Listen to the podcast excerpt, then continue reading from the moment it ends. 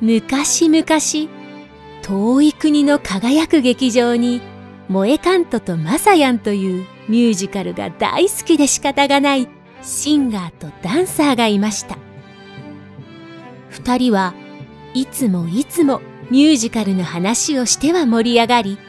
毎日歌って踊るとても楽しいひとときを過ごしていましたそして夜になると二人は決まって劇場から見える一番明るいお星様に、これからもたくさん歌って踊れますように、とお願いをしていました。ある夜のことです。いつものようにお星様にお願いをしていると、その星からとてもきらびやかで可愛らしい妖精が出てきました。そして二人にこう告げたのです。みんなのポケットの中にある劇場を見つけてあげなさい。そうすれば、二人の願いは必ず叶うでしょう。そうお告げをすると、妖精さんはまた星の方へ帰ってしまいました。ポケットの中の劇場二人は不思議に思いましたが、妖精さんを信じることにしました。そして、ついにみんなのポケットの中の小さな劇場を見つける旅へと出かけたのです。皆さん、ようこそようこそまた始まりましたね。はい、ま、そうですね。ワクワクドキドキしちゃう。はい、今日も。そう、何回やってもワクワクドキドキしますね。もうあのー次話すことをいろいろ調べてとかいろいろ思い返して、うん、わあこれをまた話せるんだってなるともうドキドキワクワクしちゃうんですよね。うもう皆様ねきっと楽しみに待っててくださったんじゃないかなと、はい、そうだと嬉しいです。思ってお話ししますね。はい、というわけで、はい、本日始まりましたが今日は何を特集するんでしたっけ、はい、今日はライオンキングです。わあ来た名作名作これを語らずしてディズニー作品は語れないですよね。そうですね、うん、本当にもうミュージカルでもディズニーとしても人気も高いし、うん、やっぱり作品のクオリティも高いですよね。うん、実写版も良かったですよね。そうですね。実写版なんかすごいあの私最初のサークルオブライフで、はいはいはい、号泣した。わあでも僕じじ地味に今はいとか言っときながら実写版の曲若干薄い。 若干もう一回見直します僕いやなんかすごいなと思ったのが、はい、まああのー、ねディズニーって結構たくさん実写版とかいろんなとこやら、うん、やってると思うんですけど、はい、この実写版とアニメーションがちょっと違うっていうのよくあるあ、歌詞が違うとか、はい設定もそうそうそう、はい、セリフの感じが違うっていうのがあるのが、はい、大学ほとんどなくて実写版がちゃんとアニメーションへの構図とかもリスペクトしてるような。それは本当にこうやってシンバが出てきたよねとかそういうのが結構あってえー、それ全然気づかずに多分見てたかもしれないそうだからそれにちょっと感動しちゃってうわ一緒だアニメーションと一緒だと思ってなるほどそこにすごい感動した覚えがあるライオンキングは結構昔からお好きでしたかライオンキング好きだった僕ですねちょっと、うん、あの子供子供子供の感覚って言ったらおかしいんですけど割とプリンセスとかそういう系が好きだったからプリンスプリンセス系ライオンキングってちっちゃい時にはあんまり馴染みがなかったんですよ、僕。ああ、なるほど。で、大人になってすごくみんながライオンキングがいいとか、やっぱライオンキングって言ってたのが正直最初わかんなかったけども、見てるとやっぱよいいなっていうのが、大人になってちょっと遅咲きライオンキング。遅咲きライオンキング、ね、はい、でございます。はい。私の場合は、はい、そのアニメーションも好きだったけど、はいはい、ちょうど私が小さい頃にミュージカルが初演だったの。日本で。なるほど。で、それを見て、はい、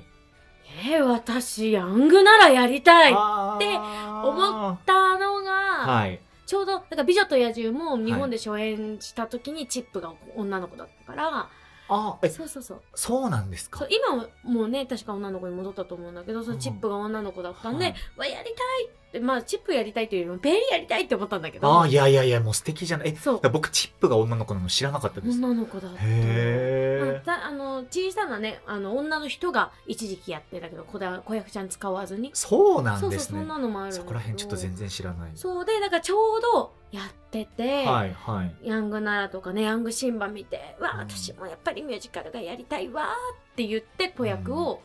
始めたのがきっかけだったんで、あら。だから、はラいイオンキングといえばもう、頑張ろうっていう、なんか私のはといころがあるからはい好きだった。でもなんとなくなイメージで、うんライオンキングって子役目指したい、うんうんうんなんだろう子役の登登竜竜門門ととはは言わないけど、そういうね、子で役すよがねなんか頑張ってるっていうイメージ。なんかなりたいランキング高そうな勝手なイメーうんジ、やっぱその子役でヤングシンバやってた方とかうが、ん今のね、ディズニーのアニメーションやってたりとか、はいはいはい劇画やってたりだとか、はいね、実写のミュージカルとかの方でいろいろ活躍されてたりとか、はいはいミュージカル界でもやっぱそうやってね、素晴らしい方がいっぱいいるから、おおそらくミュージカル系の子役の登竜門というか、まあやっぱメインどころとして、ね、アニーとかに並んでくるのかなっていう作品では。なるほどですね。いや、すごいですよね。子役って大人よりも年齢の制限というか、うんなんていうんですか、もう一生帰ってこない時間じゃないですそか。う。ね、なんか、あの、ヤングシンバの子たちとかは、そ声変わりとかがあるともうそっか終わりなの。そうですよだねか。らちょうど、ちょうどデビューできないとかいう子もいっぱいいたりいとかや、して。それを勝ち取る世界戦って、すごいですけ本当ど。にすごいんだよね。でも僕もライオンキングうはん。小学生ぐらいの時に、あの、福岡出身で僕、そっか、福岡とはい東京でやってた、あ、そうなんですね。あの、確か福岡、福岡は昔、あの、ちょっと、もう名前出しちゃうと、キャナルシティっていあキャナう、ルはい。うんあ。そこにキャナルシティ劇場っていう劇団四季さんの専用の,、うんあの劇劇場場があって、で、前、あの、特集した美女と野獣。うん。あれを僕が一番初めて、そのキャナルシティ劇場で、人生で初めて見たミュージカルがそれなんですけど、その後ライオンキングを見て、でももう今はあの劇場、劇団四季さんのうん。専属じゃなくなっちゃったから、うんずっとそこに四季さんの、あの作品が入ってるわけじゃないんですけど、うんうんね、ちょっと残念なうん福岡の,、そあのエピソードでございます。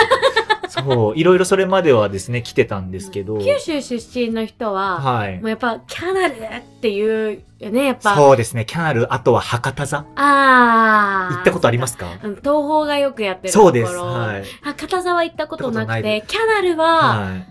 い、に1、2回ぐらい行ったことがあるから、あキャッツーとかああ、やってました。見に行ったはい、はい。の記憶がある。なんか昔はそれこそだからもっと定期的にやってたのが、うんそれがいろんなところが入るその劇場になっちゃって、ただうん今博多座って出たと思うんですけど、ちょっとライオンキングから外れちゃうんですけど、うん博多座はめちゃめちゃ日本に誇れる素敵な劇場なんですえー、よ。行ったことない。ぜひ一度、わざわざ、あの、博多観光のついでに皆さんちょっと博多座行ってほしいですね。うん。あの、めちゃくちゃ、なんだろう、劇場としてすごくいいです。えーで。なんか、箱としてああ、まあ箱ってね、はい私たちプレイヤーとしてはすごい大事だよね。そうその見え方とか、はいあ。と、なんだろう、その響き方ととか。か、あと、あ初心者さんでも楽しめるんですよ、博多座って。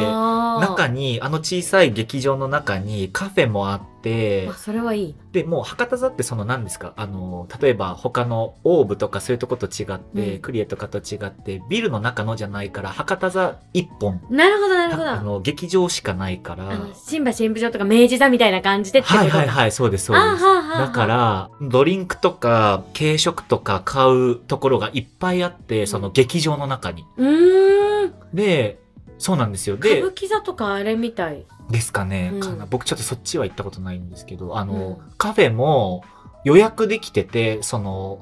一幕始まる前に、もう、ま、あの、間に来ます。で、この商品を頼みますっていう、ああ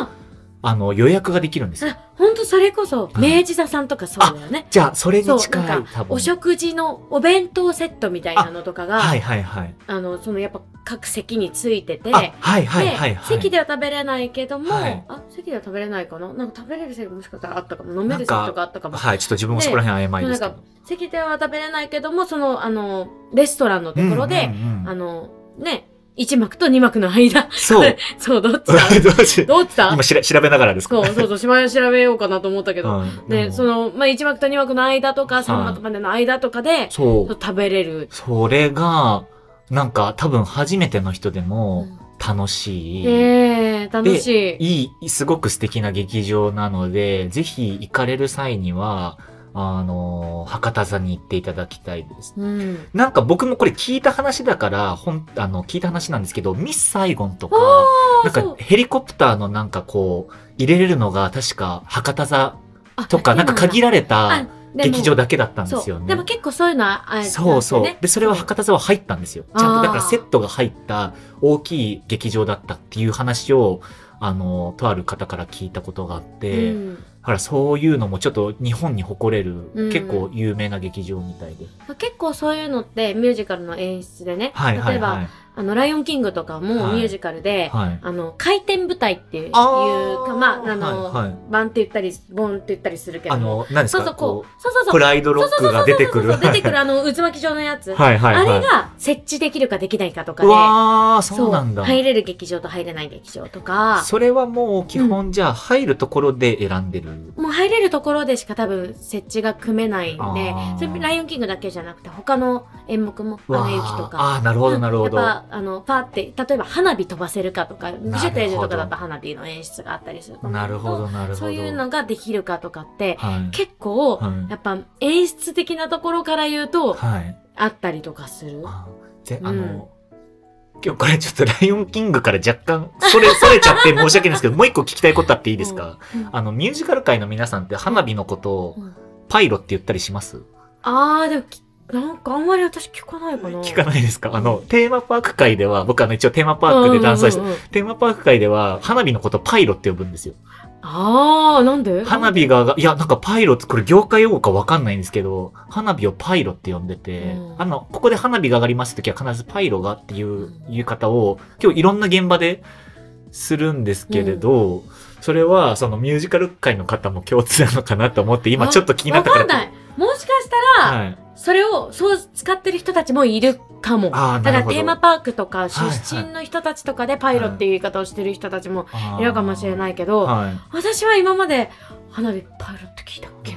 パイあのもちろんですねそのなんていうんですかあの外外ではっていうか、何かパイロって言ってるのは聞かないんですけどうんそうね、私は聞いたことないけど、どうしよう、私聞いたことないだけで、本当はパイロって言うけどいやいや、お前にわかだなっいて。やいやどそううですごめんなさどいごうめんなさいしよう、あどのうしよう。なんかそれこそダンスナンバー出る時に、あの舞台でも舞台でその一回本当にステージあそれこそ花火を上げる時があって、その時にもパイロっていうそのそれはテーマパークナンバーだったんで、うんパイロって言ってたんですけどどうだったのかなと思ってちょっと今気になっちゃってでも、言うのかもしれない、もあしそうかなんしですたねら。なんかすいませんこれはちょっとコアな話をですねねでも、こういうなんか舞台用語も面白いよね。うん、面白いですよね。私、ロスコロスコって言ってたけど、ロスコってわかえるロスコですかちょっと待ってください。想像していいですか、うんロスコうん。ロスコって、なんか私言ってたら、わかんない人もめちゃめちゃいたんですスリコみたいな。ロスコ、 ロスコ、ロスコ。ロストなんちゃらですか違うか。うん、じゃなくて、なんかロスコ、多分名前なんだけど、はいそのものの。はい。ロスコってめっちゃみんなが言うんだけど、何ですか照明の、あの、スモーク。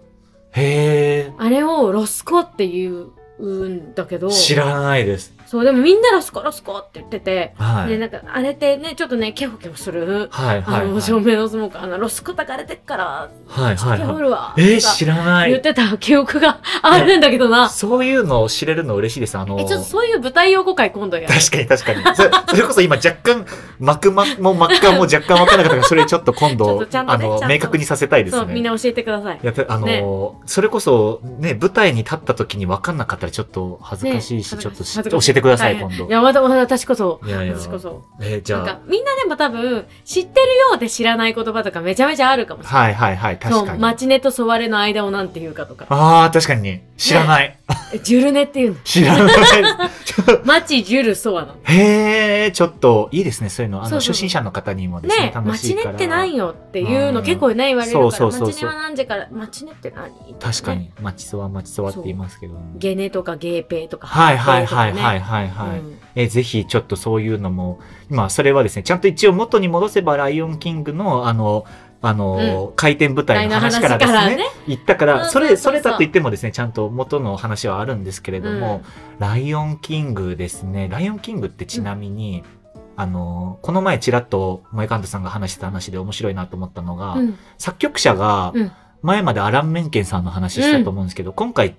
ちょっと違う方が携わられてるんですよねそう。なんだよね。これ面白いのが、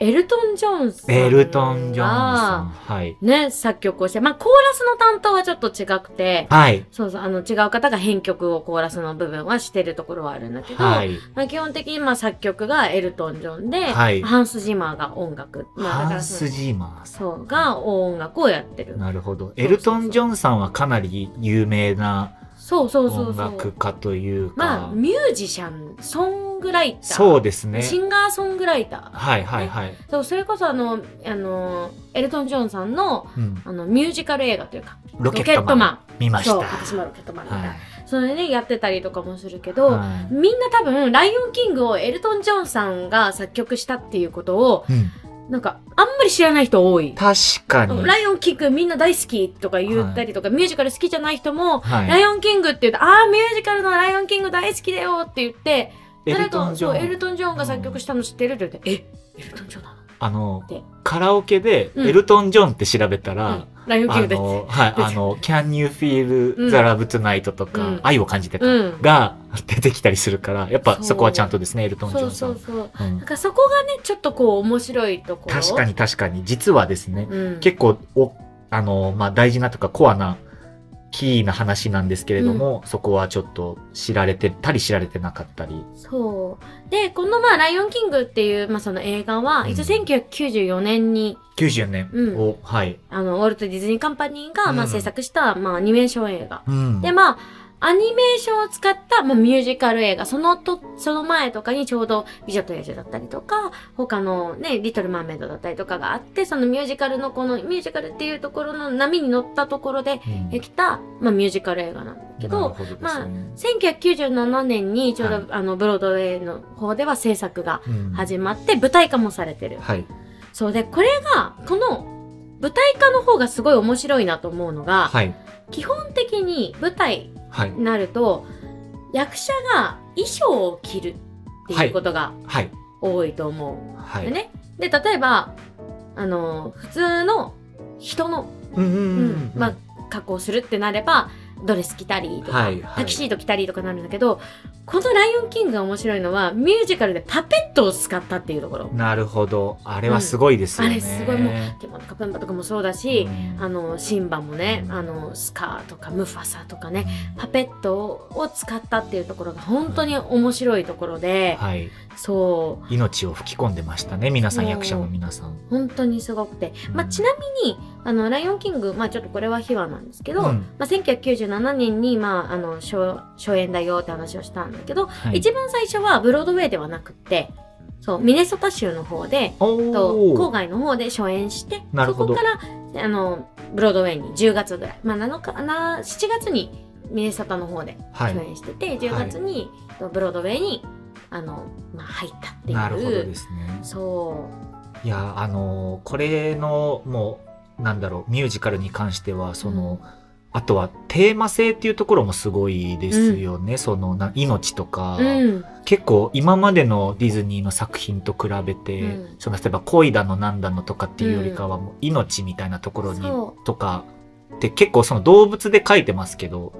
なんかね人間に当てはまるところがすごくいっぱいある、ところもこところもありますことろもって言っちゃっ たところもありますしね、そうなんかこの、はい、アフリカっていうところをベースにして、うんまあ、まず一番最初にね、サークルオブライフって、まあ、サークル、まあ、命の連鎖がこうね、続いていくっていう、はい、そのズールー語から始まるわけあーなんだけど、そのこのなんかズールー語が確か、その、アフリカとかの、その、黒人とかの差別はいはといか、そういうところを、なんかこう、打開するために、うんこのズールー語を入れたっていう秘話もあるみたいで、へーそうでもねこのねズールー語もすごくって、はいずっと「命は巡る命は巡る」って言ってるだけではなくてあのあれ何言ってるか知ってるズールー語でサークル・オブ・ライフとかでえ全然わかんないですそうサークル・オブ・ライフで言ってるのは、一応あの「七子が赤ちゃんが生まれたぞ七子への赤ちゃんが生まれたぞみんな集まれ集まるんだ、さあ行くぞ」みたいなこと言ってる実はちゃんとその何ですかそうあのちゃんとメッセージというかそそそメッセージが入ってて、 はいへーでも「命は巡る」っていうのも言ってるんだけど、はいそれだけじゃなくてちゃんと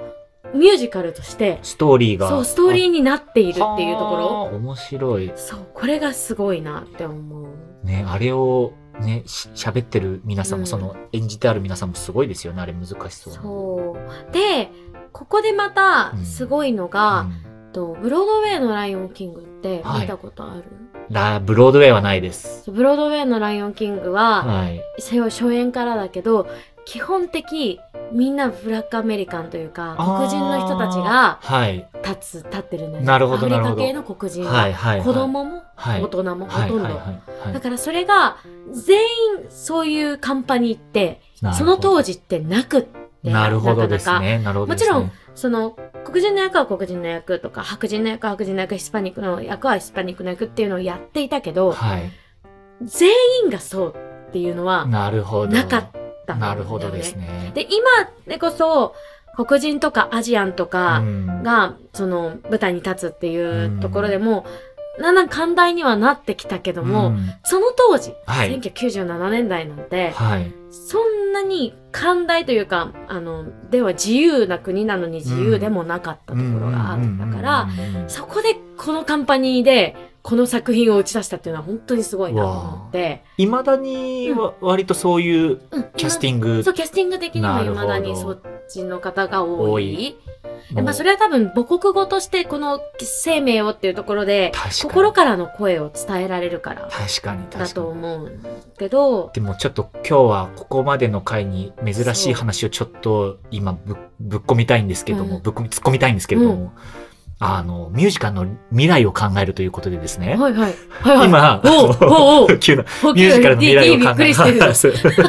考えるということで、もうこれちょっと簡潔にはい終わらせたいと思うんですけど、うんあの、最近、それこそプリンセスが黒人の方をやるとかっていううんの多いじゃないですか。でも逆って結構少ないと思ってて、あ確かに。そういう黒人の方の役をうん白人がやるとか、うん。黒人のイメージの役をアジア人がやるとかっていうのってまだ少ないと思うんですうよ。ん。今後ってどう思いますそういうか、こう、ね、活動っていうか、例えばライオンキングのシンバをアジア人がやるとか、うん。シンバを白人がやるっていうのも、うん。なんかもしかしたら、そのおかしい話ではないっていうか、うん。あるのかなみたいな。なんか私は全然あり得ると思っていて、はいはいはい。むしろ、正直性別が変わることもあり得るんじゃないああー、ななるとほ思どっていてなそるほど。の人はいがはいはいとても、え例えば、あの、奈良のように勇敢うで、んあの、とても勇ましくうん素敵な、ね、方だったうんら、はいはいはい。男性がやることもあるんじゃないかとは私は思って、すごいそれはっている面白い。なんかうんね、今もうそのジェンダーに関しても、うんあのナショナリティに関してもやっぱいろんなあのことをあのろ議論とうんかってこう、ディスカッションとかあると思うんですけどそれこそこの前も話にあった通りミュージカルっていうのはそういうあの時世時代のこととか、うんあの時の流れのこととかやっぱりそういうバックグラウンドが反映されてたり、そういうことを伝えることもできるっていうのはミュージカルの強いところだと思うので、うんあの、なんニュースと違って、うんそれを作品として伝えていけるっていうのはすごくいいものだなと思ってるので、今う後んそういうのもですね、うん楽しみだなっていうところで抑えとかないと、多分これ一生僕、いやなんか私もでもですよ話しちゃうと思う。ディープになっちゃうから、ちょっとそれを突っうん込んちでょおっと、くのちょっはとい。いつかミュージカルの未来を考える放送会を、いいですやろうね。はい。そういうのが考えられる作品ということでございましたね、まライオンあ、キング。そうですね。はいまあ、それは、まあ、このライオンキングがもとはもいと初演こうした時とかに、うんうんやっぱそういうね、こうう、ん。黒人たちの、はいあの、カンパニーになったっていうところもある。はいはいはい、うん今後はまた変わってくるかもしれ知れなないいですし、ね、そういうことがあってもね、はいとてもなんか文化としても素晴らしいよね。いいですね。うんなんか、こういうのね、いいよはいね。ちょっと真剣な話をしちゃいました。うん、まあでもなんか、これ、日本にいるとはいなかなかないことだから、確かに、そうですね。なかなかやっぱ日本人ってな、アジアンってなっちゃうから、はいはいまあ、。あんまりね、そういうことがないから、余計に面白いよね。そうですね。じゃあぜひうん今後もそういう話もいつかしてみましょう。はい、いつかぜひ。はい。というわけでね、なんかあの、いろいろ 前置きとはい説明とでちょっと長くなりましたが、はい。まあ、今回はライオンキングはい。がどういうものだっていうこと、まあ、あとあの、いつ初演されたかとか、はい。あの、内容っていうところにちょっと触れてみました。はいということで、次回はね、はい。ライオンキングの曲をね、一曲取り上げたいと思います。はい。お楽しみにですいっね。ぱいいっぱいあるからね、そうでいいす曲ねが。。はい。いい曲がいっぱいあるので、皆さんはい。楽しみにはい。次回の配信をお待ちいただければとお願いいたします。思います。はい。そんなわけで本日は長くなりましたが、はい以上となります。はい。とパーソナリティは萌えカントと、まさやんでした。それでは皆さんまた劇場でお待ちしております。さようなら